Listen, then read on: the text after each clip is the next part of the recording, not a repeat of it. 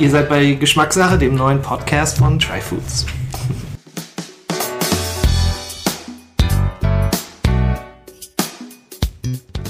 So, willkommen zur Geschmackssache, dem Podcast von Tryfoods. Äh, mittlerweile die achte Ausgabe und diesmal ist auch wieder ähm, ein Novum, ein erstes Mal. Ich bin das erste Mal auf Tour. Ich bin im schönen Mainz und genauer gesagt im Max-Planck-Institut hier und ähm, ich freue mich riesig, mit Thomas Wilges heute zu sprechen, der sich die Zeit genommen hat, ähm, äh, mit mir über Geschmack zu sprechen. Und ähm, äh, Professor Dr. Thomas Wilges ist, wer ihn nicht kennen sollte, ist Physiker, habilitierter Physiker, ähm, ist Buchautor, Herausgeber von ähm, einem Journal über Geschmack, ähm, jemand, äh, der sehr stark sowohl in der Wissenschaft ist, ähm, aber auch, ich glaube, sich sehr stark damit beschäftigt, Wissenschaft und Praxis miteinander zu vernetzen. Man liest äh, auch immer wieder das Wort ambitionierter Hobbykoch ähm, äh, in den Beschreibungen ähm, über Thomas. Und auf jeden Fall freue ich mich riesig, hier heute hier zu sein und über Geschmack zu sprechen. Also vielen Dank, dass Sehr du gerne. dir die Zeit nimmst heute. Sehr gerne, das ist mir eine große Ehre, ähm, hier meine Ideen äh, zu untermalen, auszubreiten, ja. was auch immer. Die erste Frage, die sich mir natürlich stellt, ist, du bist Physiker, wie kommt man als Physiker zum Thema Geschmack und Essen? Ja, das ist natürlich, äh, was wir hier tun. Also wir müssen ja, auch Physiker müssen essen, das muss man ganz klar sagen. Und auch der Physiker genießt mitunter, das tun nicht alle, aber ich gehöre zu der Fraktion, die das tut. Und da macht man sich natürlich auch Gedanken, denn das, was, wie wir Geschmack wahrnehmen und wie wir äh, auch äh, sensorisch Lebensmittel oder auch gekochtes wahrnehmen, hat natürlich nicht nur mit dem zu tun, wie man das zubereitet, wie man das kocht. Also tatsächlich eben der Prozess aus dem aus einem Lebensmittel etwas zu zaubern, was nachher eben besser sein soll wie das Lebensmittel. Ähm, und das hat natürlich sehr viel mit Physik und Chemie zu tun, mit Wissenschaft, aber auch natürlich das, was im Mund passiert, hat sehr viel mit Wissenschaft zu tun. Also man nennt das auch orales Prozessieren, das hört sich jetzt wirklich furchtbar schräg an, aber das ist natürlich so, dass wir Lebensmittel, das heißt, wenn man einen rohen Apfel nimmt, äh, wir riechen an dem rohen Apfel, dann sind es eine bestimmte Klasse von Aromen, die wir riechen können. Aber wenn man natürlich dort reinbeißt, äh, passiert dann zum einen, dass wir brechen das Lebensmittel, also ein Apfel, das ist Knacken mit den Zähnen. Und schon allein dadurch werden Aromen freigeschleudert, die nun nichts mehr mit denen zu tun haben, also nicht nur mit denen zu tun haben, die wir auf der Haut riechen, also beim Schnuppern sozusagen, sondern eine ganze Reihe von Aromen, die werden freigesetzt, weil der Apfel gebrochen ist weil das sozusagen ein Bruchexperiment gemacht haben und dann werden Aromen freigeschleudert, die sich im Inneren befinden und nicht über die Haut einfach so abdiffundieren. Und dann ergießt sich dieser ganze Geschmack auf unsere Zunge, das heißt eben die Säuren, die Süße, mitunter Bitterstoffe, Polyphenole, all diese Dinge, die eben dann den Geschmack beeinflussen und die Wahrnehmung beeinflussen. Also insofern äh, das ständige Kauen, Einspeicheln, dann kommen Enzyme dazu, dann äh, bearbeitet man das so lange, bis man ein Stück warmen Speisebrei hat. Und mhm. währenddessen äh, passieren eine ganze Reihe physikalischer Eigenschaften, beziehungsweise physikalische Vorgänge, die eben uns das liefern, was wir eben schmecken was wir eben riechen, retronasal, äh, was wir an Textur äh, hernehmen, was wir an auch der Tastsinn, also wie verändert sich diese Knackigkeit das von dieser Harte zu einem weichen Brei und das ist alles so sensationell, dass man dort äh, vor Physik äh, schon richtig Freude aufkriegt. Ja, ja ähm, ich habe eingangs gesagt, dass wir über Geschmack sprechen wollen. Ich glaube, es ist auch immer wichtig zu nochmal zu, zu sagen, ähm, dass wenn man der Geschmack sagt, man nicht nur eben das meint, was man mit der Zunge, mit dem Mund schmeckt, sondern es eine multisensorische Erfahrung ist. Ähm, du sagtest ja auch gerade schon Geruch, Tastsinn, alles was dazukommt. Ähm. Genau. Also es ist in der Tat so, dass also das, wenn man also so in der Umgangssprache sagt, äh, wie schmeckt das oder mir schmeckt das, dass man da eigentlich die Summe all dieser Eindrücke nennt. Also das, was man in der englischen Sprache die Flavor nennt, ähm, der sozusagen alles vereinigt, was man, was man so hat. Und dann kommen natürlich neben diesen, neben diesen, diesen, diesen Dingen, neben diesen chemischen Sinnen, sag ich mal, die wir im Mund erfahren, diese physikalisch-chemischen Sinne, kommen ja noch rein physikalisch zu, denn das ist ja, wenn man den Apfel in die Hand nimmt, sieht man, ist der schön rot, ist der schön gelb oder ist der schon mal irgendwie schon mal leicht angetrocknet. All das beeinflusst auch das, was wir wahrnehmen und dann natürlich auch äh, das Gehör. Also das Gehör gehört natürlich ganz klar dazu, wenn der Apfel schön knackt, dann assoziieren wir damit Frische wenn der Apfel, sagen wir, jetzt im Herbst mehlig geworden ist, dann äh, äh, hat man dann eben den Eindruck, dass es also, das kracht nicht mehr so schön, dann spielt eben auch das Gehör eine große Rolle, auch, auch Kartoffelchips oder auch sonstige Ja. knusprige Sachen. Bei den großen äh, Firmen, Kartoffelchips, da gibt es ja ganze Teams, die ja nur sich mit dem Ja. richtigen Knack beschäftigen. Und das ist hochgradige Physik zum Beispiel. Also genau das, wie die eigentlich brechen, diese Chips, diese getrockneten Chips, das ist natürlich ein Bruchvorgang, der aber durch ganz klare physikalische Eigenschaften bestimmt ist. Deswegen kann man diese Brucheigenschaften auch tatsächlich gut messen, also im Labor messen. Und die Geräusche, die da freigegeben werden, die, äh, diese Frequenzen, die, die, die es da gibt, äh, die da entstehen, die äh, folgen sogar bei der idealen Knusprigkeit sozusagen ganz bestimmten physikalischen Gesetzen. Also insofern hat man da alles im Griff. Ja, das ist sehr, sehr- also sehr, sehr wissenschaftlich und zutiefst dann wiederum ja sehr subjektiv und individuell äh, Geschmack, wie wir den wahrnehmen. Vielleicht da mal so als, als erste Übergangsfrage zu dem individuellen Bereich. Was war denn so dein, dein letztes Geschmackserlebnis, wo du sagst, boah, das war, das war ein, äh, ein, ein tolles Geschmackserlebnis? Das war in der Tat ein Käse. Und äh, das war ein, von einem italienischen Käsefabrikanten, also das das heißt Manufaktur, also das ist eine einzelne Person, der hat. Und zwar ist das tatsächlich äh, in, in, in der Gegend von Marseille gewesen. Ähm, ähm, der hat Büffel. Also der macht dort, Mozzarella. es ist ein italienischer Franzose oder ein französischer Italiener, wie man das machen, wie man das beschreiben möchte. Und der hat Büffel und der macht dort eben auch Mozzarella und diese ganzen typischen Mhm. italienischen Käse, hat eine Räucherkammer und all solche Geschichten. Und der, weil wir ihn schon sehr gut kennen, ha- hat er uns einen Käse mitgegeben auf die Heimreise und äh, meinte, das soll man ruhig noch ein bisschen liegen lassen. Und dann ist der, haben wir vor kurzem aufgeschnitten und das war, da schnitten wir den, also das war eine Kugel, also ein bisschen größere getrocknete Mozzarella. So wie so ein Scamozza? Ein Scamozza, aber nicht geräuchert, nichts, Ja. ne? sondern einfach getrocknet Aha, außen. Und was sich dann im Kern verbarg, so in einem, das war eine Hohlkugel, und im Kern verbarg sich etwa ein 5 cm großer Hohlraum, in den äh, Salami gepackt worden ist. Also diese klassische Rohwurst, die eben äh, roh fermentiert wurde, roh gereift, aus einem seiner Tiere, die er geschlachtet hat. Und das wurde in diesen Käse eingepackt, deswegen auch der Ratschlag, die noch ein paar, ein paar Wochen liegen zu lassen.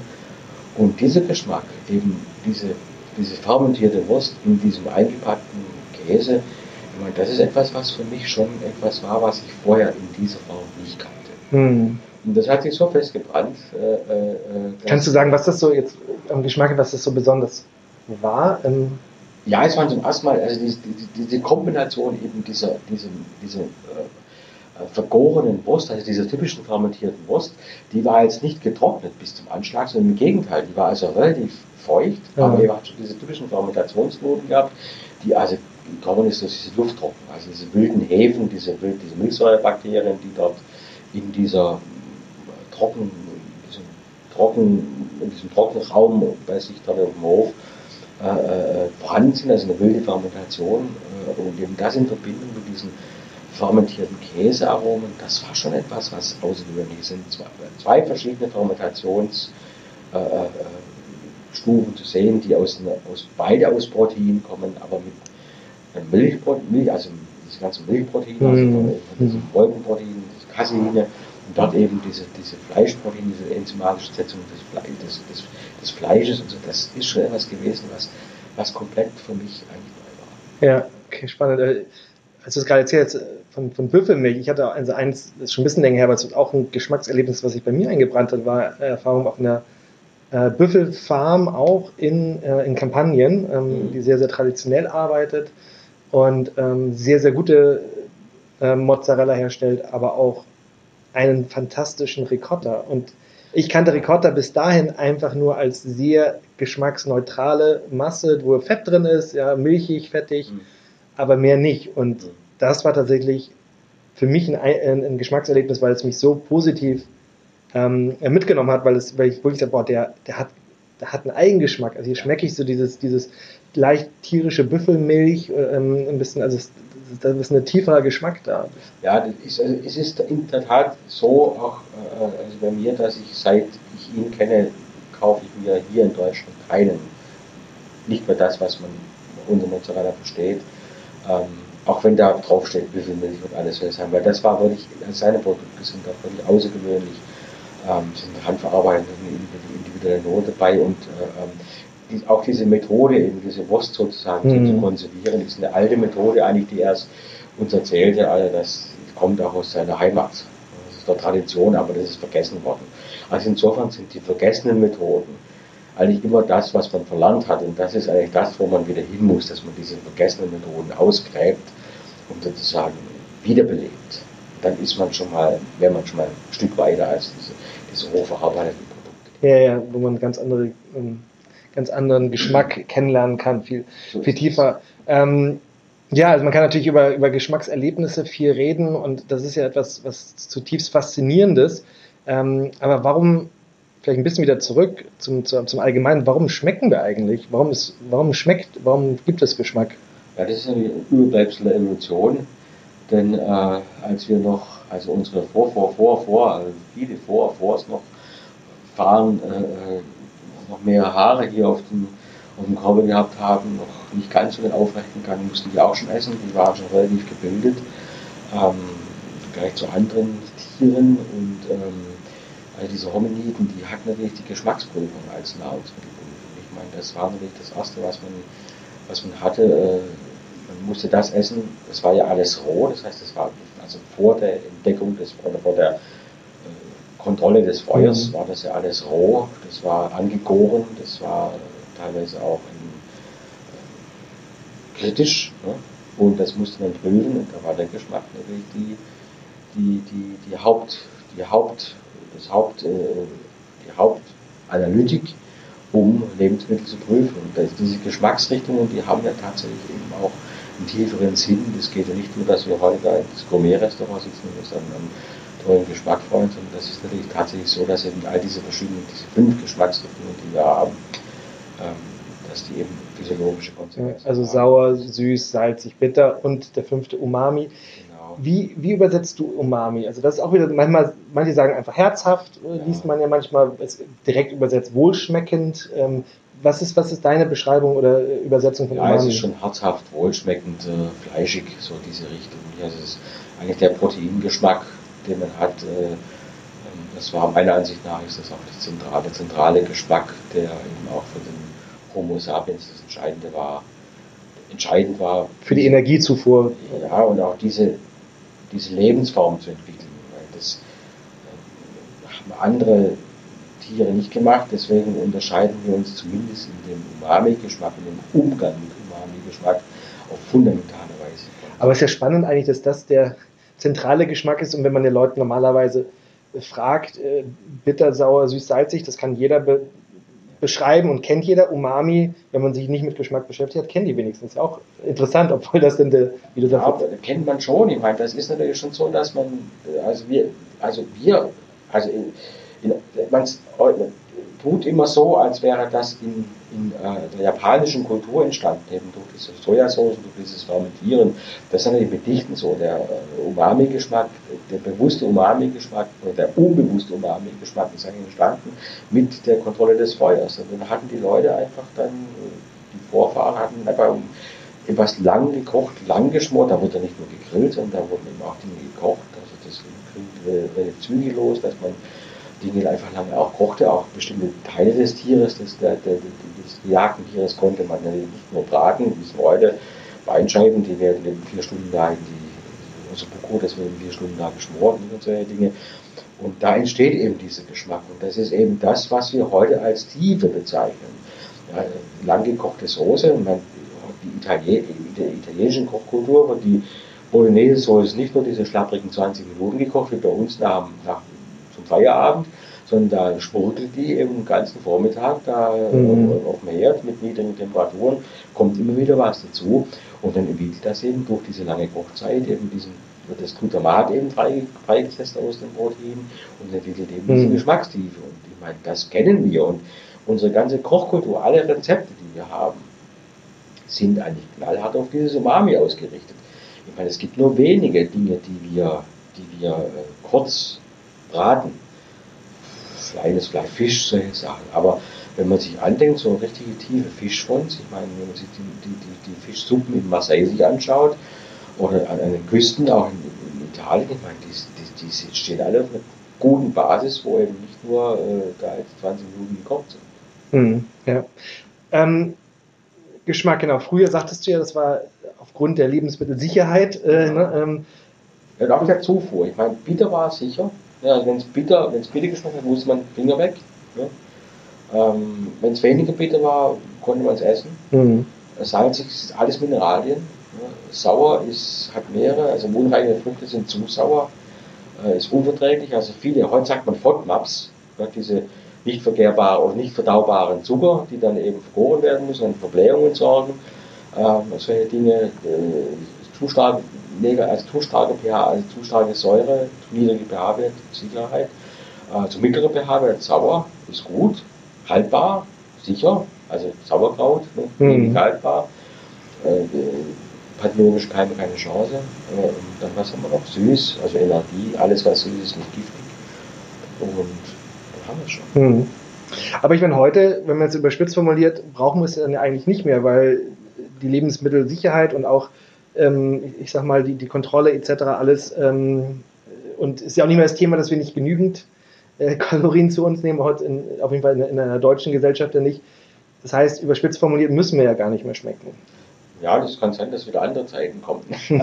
also insofern sollten wir schauen, dass der, dass der Geschmack einfach nicht äh, verloren geht. Ja, oder warum denkst du, dass es, aus deiner Sicht, warum, warum denkst du, ist es wichtig, weiterhin bewusst Geschmack ja, wahrzunehmen? Mein, mein, es ist natürlich so, also wir, wir, wir sehen, wir erkennen ja heute schon Unterschiede im Geschmack. Also das ist ja das Problem, ist ja immer, wenn wir also an diese Convenience-Lebensmittel denken, dass wir da nicht mehr wissen, was wir schmecken. Denn das ist, das ist ja eigentlich zusammengerührt, ich sag mal, drückt das mal negativ aus, eine zusammengerührte Komponenten, die bestimmte Geschmäcker auslösen. Ähm, dann ist es doch heute so, also das schmeckt süß, aber es ist nicht mehr süß. Also das heißt also, unser Geschmackssinn gibt uns süß, aber äh, stellt uns ein, da kommt was Süßes und äh, süß ist immer auch mit Kalorien verknüpft. Also das hat, äh, Zucker hat eben 400 Kalorien äh, pro, pro, pro, pro, pro, pro 100 Gramm oder so. Das heißt also, ähm, wir sind da auf dem Brot und dann kommt da nichts. Nicht? Und das hat aber sehr viel damit zu tun, also unsere Physiologie funktioniert über den Geschmack und das, was wir schmecken, das erwarten wir auch. Das heißt also, unsere Sättigung stellt sich darauf ein. Diese Signale fehlen nachher, wenn das jetzt in diesem Convenience äh, so Hightech zusammengerührtes Sachen abgeschmeckt wird, Zucker, die nicht süß sind, all solche Geschichten weil man dann zu viel isst und Asse ist furchtbar. Und all diese, diese Kopplung, die, die, die äh, geht dann verloren zwischen dem Geschmack und zwischen dem, was da tatsächlich kommt. Deswegen ist der Geschmack wichtig für uns auch zwischen natürlichen Lebensmitteln und nicht natürlichen Lebensmitteln unterscheiden. Ich sage das mal ganz banal. Ja. Also wenn wir einen Apfel sehen und in den Apfel reinbeißen, wissen wir, was es kommt und wir wissen nach diesem Apfel, ob wir dann noch hungrig sind oder nicht. Bei der Scheibe Brot, bei dem Wurstbrot geht das genauso. Aber wenn wenn man jetzt einen, einen, äh, äh, eine Pizza hat, die so mal hoch rekonstruiert ist, wissen wir nicht, ob diese Pizza uns identisch sättigt, trotz vielleicht identischem Geschmack, wie die Pizza jetzt im, also vielleicht Pizza jetzt beim, im, im, italienischen Restaurant, die handgemacht ist, die aus dem Ofen kommt, da wo natürliche Zutaten drauf sind. Das wissen wir nicht. Mhm. Also das heißt, im, also wie auf Englisch sagt man ja Processed Foods ja auch dazu, ne? die, die, die hoch äh, äh ja, im, im Endeffekt ja im Labor oder wissenschaftlich veränderten äh, äh, Zusatzstoffe etc., äh, die im Endeffekt uns auf gut Deutsch äh, gesagt ein bisschen verarschen dann. Oder unser Körper oder Gehirn und Körper. Ja, man, ne? ist, man weiß mittlerweile diese Wege, also diese Signalwege, die man, die man bei Zufuhr von Lebensmitteln kennt, also zumindest bei Fett und bei Zucker weiß man das mittlerweile, also bei Kohlenhydrate, also sprich Glucose, Fructose, also diese Zucker, die wir eben kennen aus den Früchten oder aus, den, aus, den, aus, der, aus der Stärke. Äh, und bei Fett kennt man diese Signalwege, also wenn wir diese sensorischen Empfindungen im Mund haben, werden eben bestimmte Signalwege ausgelöst und die werden halt umgangen. Und eben, mhm. sagen wir mal, wenn das jetzt äh, eben dann kein Zucker ist, sondern jetzt irgendein Süßstoff, der eben keine Energie hat, so dann werden wir da schon ein bisschen verarscht. Mhm. mhm. Wie kann man dann, also da vielleicht dann eben, ähm, ich habe mich ja auch lange Zeit ähm, oder beschäftige mich seit 2013 vor allem ja auch mit, mit ich sag mal, eben nicht verarbeiteten Lebensmitteln oder, oder also Mono-Zutaten, also ich sag mal Kaffee oder jetzt äh, ähm, Pfeffer oder ähm, Honig, ähm, wo man halt ja auch qualitative Unterschiede äh, sehen kann. Ähm, und natürlich der Kunde oder Konsument sieht das ja auch im Preis. Kann man aus deiner Sicht dann auch Unterschiede im, in der Qualität schmecken? Ähm, gibt's, also würdest du irgendwas sagen, es gibt dann einen Zusammenhang zwischen, zwischen Qualität besseren Lebensmitteln und, und Geschmack? Ja, ich bin ich mir immer nicht sicher. Nicht? Also, also es ist schon so, also, also es, ob man das beim Kaffee jetzt schmeckt, weiß ich nicht. Also weil denn da hängt viel von dem Prozess ab, also wie ist er geröstet, wo kommt er her, welches Anbaugebiet, äh, wie viel Säure hat er. Das ist so vielfältig, dass man da als, dass man natürlich zwischen den Unterschied zwischen Kaffees schmecken kann.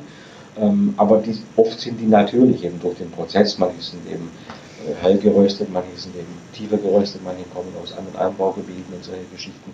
Das kann man natürlich schmecken, aber wo man, was man nicht ganz klar schmeckt, ist natürlich, also mein Beispiel ist eigentlich immer, äh, die Tomate, die wir jetzt ernten, jetzt zu diesen Temperaturen, zu diesen ja. Zeiten, die schmeckt halt anders, als wenn ich im Winter im Supermarkt eine Tomate kaufe, die blass äh, rötlich ist, äh, von der Textur her schlecht, zu viel Säure hat, keine Zucker und auch sonst nichts. Mhm.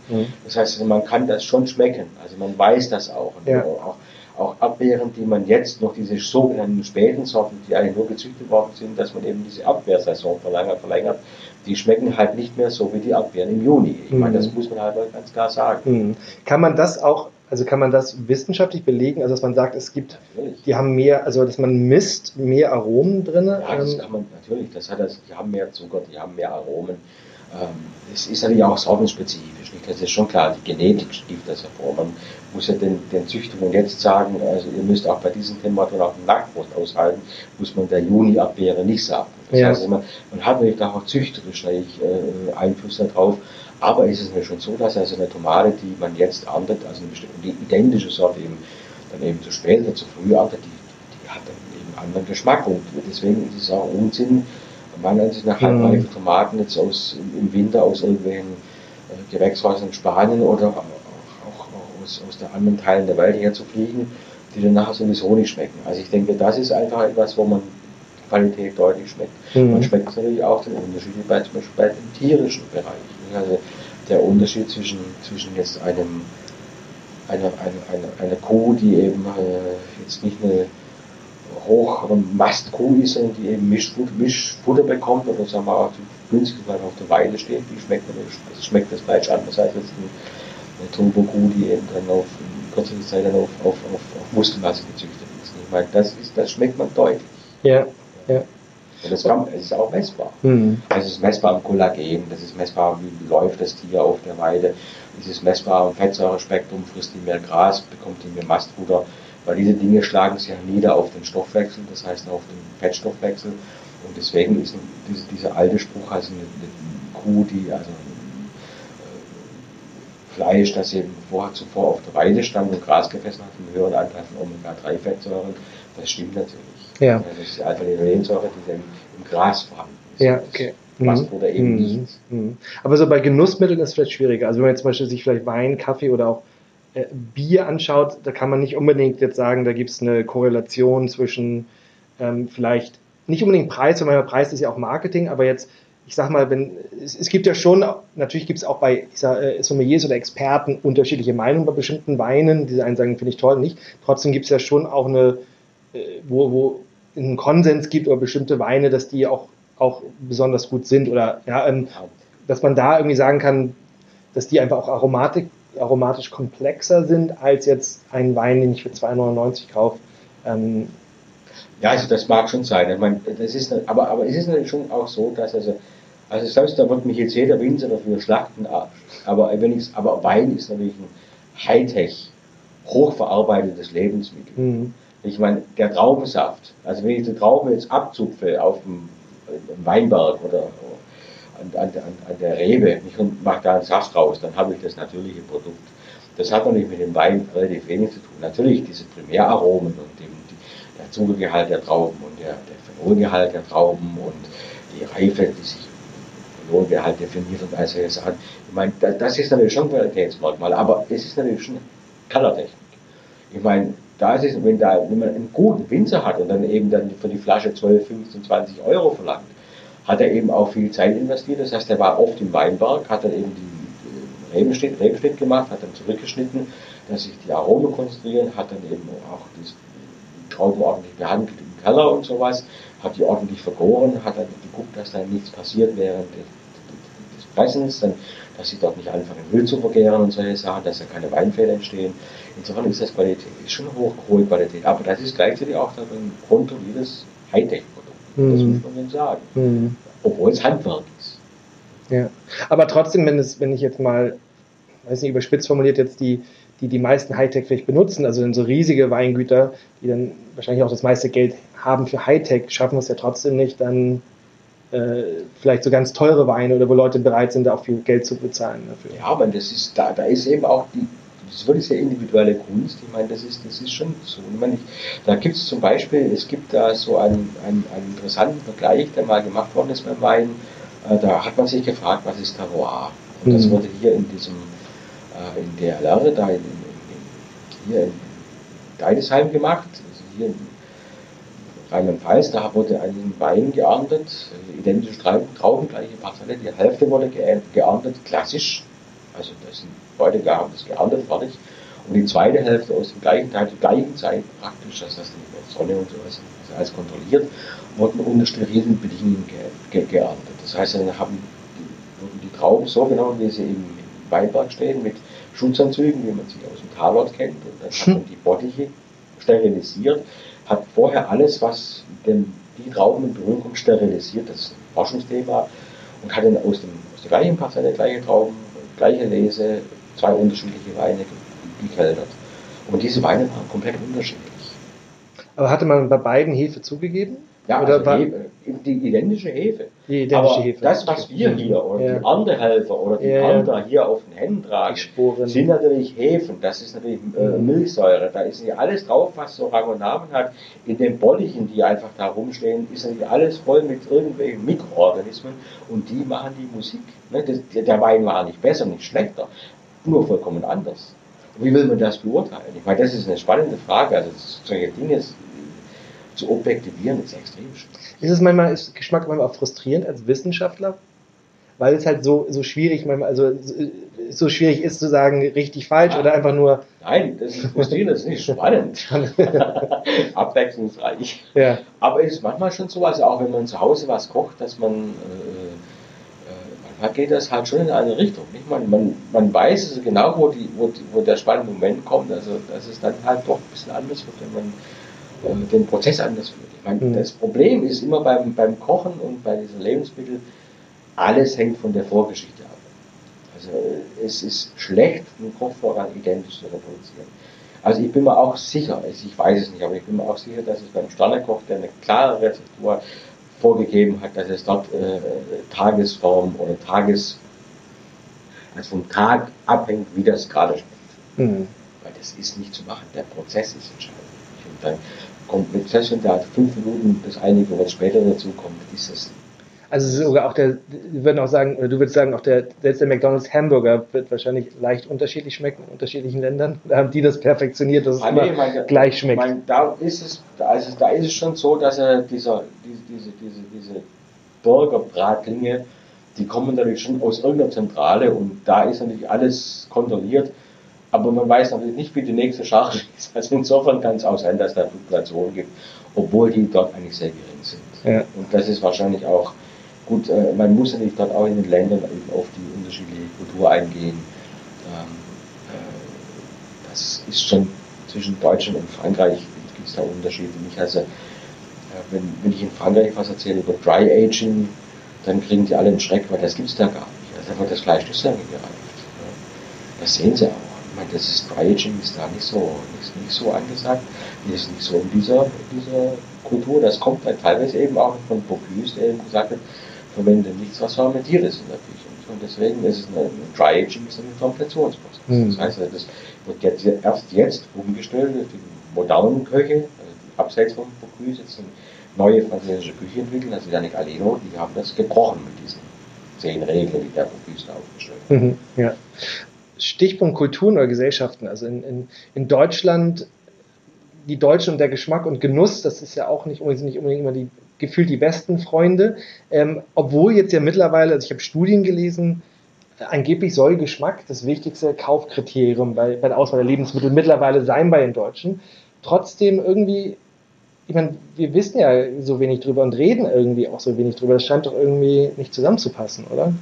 Also es hat sich schon was geändert. Also ich meine, das ist, da hat sich deutlich mehr geändert in Deutschland, dass man wieder mehr, also ich glaube, man ist ein bisschen weggekommen von der Geiz ist geil Mentalität, also dass man, dass man dass es zumindest bestimmte Teile der Bevölkerung in diese Richtung eigentlich entwickelt, dass man also schon ein bisschen mehr drauf achtet. Also ich glaube, dass also Genuss und Deutsch ist, es, ist nicht mehr so konträr, wie das es noch vor sagen wir, 20 Jahren war oder so. Dass da, äh, also ich, ich denke schon, dass sich da was ändert. Ja, auch über, dass das mehr also in die, in die Mitte der Gesellschaft kommt, dass das Geschmack und Genuss irgendwie akzeptiert bin. Ich mein, also ja, ich, ich gebe dir auch recht, dass es, dass es, dass es auf jeden Fall eine, eine Tendenz gibt. Auf der anderen Seite, also ich finde das Beispiel immer für mich so, so prägend. Ein deutscher Politiker darf sich kaum, also gerade ein SPD-Politiker darf nicht, darf sich nicht im Sterne-Restaurant sehen lassen. Ja, ähm, und in Frankreich ist es anders, wenn er nicht, auch der Sozialdemokrat nicht in Sterne-Restaurant fragt, was ist verkehrt mit dem? Also dieses, ja, das noch sehr stark als was sehr Elitäres angesehen wird, oft in Deutschland, das Geschmack, also hedonistisch, muss ja nicht sein. Ähm. Ja, das ist, das ist schon so. Ich meine, ich, ich kenne auch die Diskussion, gerade von dem Schulz, nicht von dem Martin Schulz, der da in Frankreich mal entdeckt worden ist, in, also in Straßburg, in einem kleinen Restaurant und dann offensichtlich da da gegessen hat und solche Sachen. Ich meine, da gab es eine riesen Dis Diskussion der Zeit und ich kenne das Restaurant, ich kenne auch diesen Besitzer, die haben mir das nachher erzählt. Ich meine, die haben gesagt, was ist denn da los bei euch? Nicht? Warum kommen da plötzlich Journalisten und fragen mich nach vorher Grau zu sagen, das kenne ich gar nicht. Es ist natürlich schon so, dass da tatsächlich, äh, äh, da, da, ist noch viel verpönt, und, aber, aber ich denke halt, es erreicht, also ob es die Mitte der Gesellschaft wirklich erreicht, weiß ich nicht, wenn man sieht, was die Leute aus den Supermärkten rausschleppen. Mhm. Dann habe ich schon die Zweifel. Aber wenn man so, sagen wir, diese, Blog, diese Blogs sich anschaut, eben, äh, wo man wieder mehr so auf solche äh, Geschmackskomponenten äh, Wert legt, wo man auf Qualität Wert legt, wo man Dinge auch ordentlich anrichtet und solche Sachen. Ich glaube, da wird sich hoffentlich da noch mehr tun. Aber es ist nicht mehr ganz so schlimm wie eben vor ein paar Jahren. Es ist natürlich nach wie vor so, dass also für, es ziemt sich nicht seltsamerweise von, von Politiker, ähm, wenn die Hummer essen. Also auch die Sarah Wagenknecht und solche Sachen. Meine, in Frankreich, der Macron hat äh, mehrere Köche da beschäftigt und in Deutschland, dann muss man Kartoffelsuppe essen. Ich meine, das ist also nicht ein Aushängeschild für unsere deutsche Küche. Mhm. Ich meine, das ist, sieht man ja auch, also die Wahrnehmung der deutschen ist im Ausland eigentlich sehr schwach. Und das, obwohl wir mit die besten Spitzenköche auf der Welt haben. Also wenn man die drei Sterneköche bei uns sich anschaut, dann gehören die mit zur Weltspitze. Und das, das wirklich das, das, das schockierendste Beispiel für mich war jetzt, dass es, der Yannick Aleno gibt ein, ein Heft heraus, das heißt Yam. Das ist ein, äh, also eine Kochzeitschrift, also die sich tatsächlich an, an und solche Verrückten wie mich äh, äh, äh richtet. Und das wurde 50, also es gab 50 Ausgaben. Und da wurde das gefeiert mit vielen, vielen Sterneköchen aus, aus dem ganzen Globus. Italien, Dänemark, Norwegen, Schweden, alles dabei, keine Deutschen. Mhm. Und da, da war ich schon ein bisschen, sag mal, äh, das zeigte einfach, äh, wie schwach die deutsche Hochküche mhm. an, äh, angesehen wird, aus Gründen, die es von der Regierung oder auch von, von offizieller Seite dort kein ordentliches Marketing, was mhm. ein bisschen fehlt. Also das, das glaubst du, ist eine, eine Sache, dass es eben auch von wiederum von, von der von der Politik hier wenig irgendwie ein Thema ist, ja, was, was, was meine, unterstützt wird, oder? Es ist eigentlich ein Witz, wir subventionieren, also die,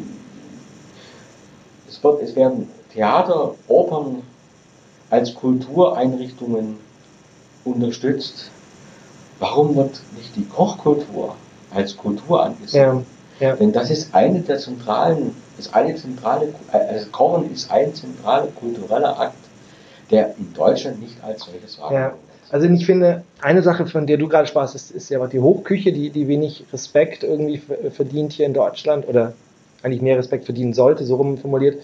Ich finde aber auch, was ich fast noch eklatanter eigentlich finde, ich, oder mein Gefühl ist, wenn ich in Italien und Frankreich bin, selbst wenn man dann irgendwie sehr oft im einfachen Restaurant ist, wo einfache, jetzt haben wir die Kartoffelsuppe gekocht wird, aber wo ich das Gefühl habe, da legt jemand darauf Wert, wirklich wie die schmeckt, diese Kartoffelsuppe. Also, und nicht einfach nur, Hauptsache es macht satt, ähm, sondern zu gucken, wie kann ich die beste Kartoffelsuppe machen. Und das finde ich in Japan gerade so auch so faszinierend, dass da jemand ist, sich überlegt, wie mache ich die beste Miso-Suppe oder wie mache ich die beste Ramen-Suppe. Und dass dieses, dass das so, also auch in der Breite, dass eben gar nicht unbedingt immer ja Hummer sein muss, sondern einfach zu sagen, wie macht man auch die einfachen Sachen einfach gut. Und, und dieses in der, in der Breite, das, das, das fehlt noch an so vielen Stellen in Deutschland. Das ist völlig richtig. Ich meine, äh, das mit der Hochküche meine ich jetzt nur, weil das gerade so ein Beispiel war, Ja, ja. weil das eben auch in unserer Politik Ja. ge- ge- gesehen wird, dass eben das etwas ist, was zur Kultur Deutschlands gehört.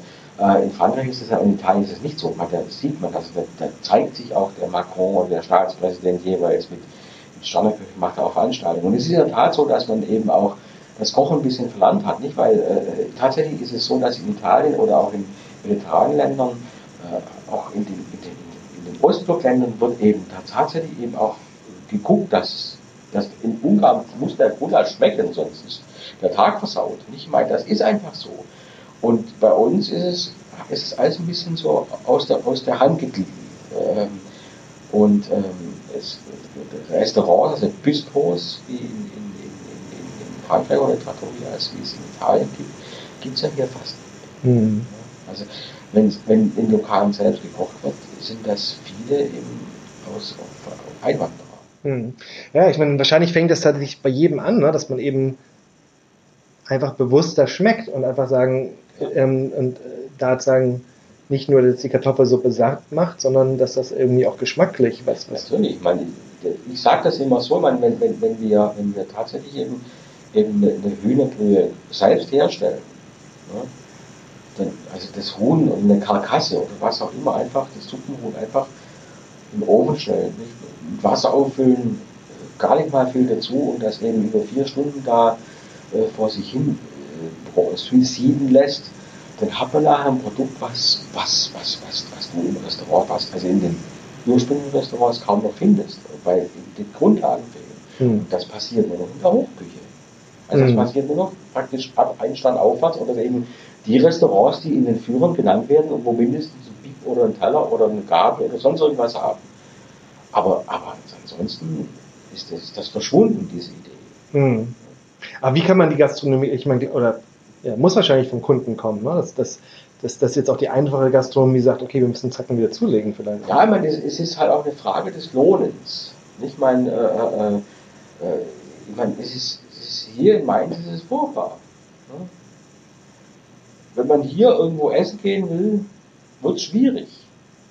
Ne? Selbst hier, wo man schon, also ich meine, ich, ich komme ja aus Berlin und Berlin ist noch weiter weg ich habe das Gefühl, je weiter man Südwesten kommt, desto, also gerade in Deutschland, desto also der mehr genussaffin oder ein bisschen Ja, mehr, wo es, auch die ist, ein es, es, es, ist, es ist schwierig, wenn wenn Mhm. sich so ein, so ein Bistro ist, es haben hier schon verschiedene Bistros versucht zu öffnen, die sind alle nach einem halben Jahr wieder verschwunden. Weil es, es fehlt ja auch so die, die Mittagessenskultur. Es fehlt, es fehlt so ein bisschen auch die Essenskultur. Also es, es fehlt auch ein bisschen die, die Idee, ich gehe jetzt bewusst essen. Also ich gehe, es muss jetzt keine Hochküche, kein Standardrestaurant sein. Also ich gehe jetzt einfach abends mal aus und esse irgendwo im Restaurant und dann habe ich da einen guten Genuss. Ich meine, was wird denn gemacht? Ich meine, man isst, geht am Bäcker vorbei, nicht? dann sieht man irgendwelche äh, Schnitten und irgendwelche belegten Pizzen oder was weiß ich, dann nimmt man das, dann äh, schiebt man sich, sich diese Produkte, ob die gut oder schlecht sind, will ich mal gar nicht beurteilen, während des Gehens in, in den Mund. Ich meine, äh, das hat alles, das hat mit Nahrungsaufnahme nichts mehr zu tun. Mhm. Weil ich, dann telefoniert man vielleicht noch nebenbei oder äh, diese To-Go-Mentalität. Ich meine, das ist so furchtbar und da sind wir eigentlich viel näher an den angelsächsischen Ländern als an den mediterranen Ländern wo diese To-Go-Kultur eigentlich, eigentlich äh, je, sü je südlicher in Frankreich du kommst, desto weniger spielt da eigentlich eine Rolle. Aber auch da wird's, wird's, es wird auch da stimmen. Das Mhm. ja, ich würde sagen. Bevor wir zu kulturpessimistisch werden, aber äh, vielleicht andersrum, was, was, was denkst du, ich meine, jeder Einzelne, auch die Hörer draußen, was, was kann man vielleicht für sich tun, dass man, dass man besser schmeckt oder bewusster schmeckt? Kochen. Kochen. Einfach kochen. Ja. Täglich. Und zwar nicht jetzt irgendwie äh, äh, nach dem Kochbuch, also jetzt nicht da so blind nach dem Rezept folgen, sondern selbst kochen. Mhm. Also selbst was machen. Das, das braucht man. Also um eine Kartoffelsuppe zu machen, braucht man kein Kochbuch. Da braucht man Kartoffelgewürze und eine gute Brühe. Das sind drei verschiedene Sachen. Und wenn ich dann das Gewürz, das im Kochbuch jetzt zufälligerweise nicht steht, äh, nicht, nicht, nicht weiß, das, was im Kochbuch steht, aber ich es nicht da habe, dann nehme ich halt was anderes, dann spüre ich was.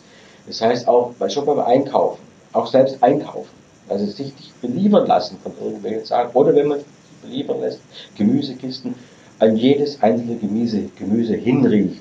Ja. Na, äh, sich bewusst machen, was schmecke ich einfach.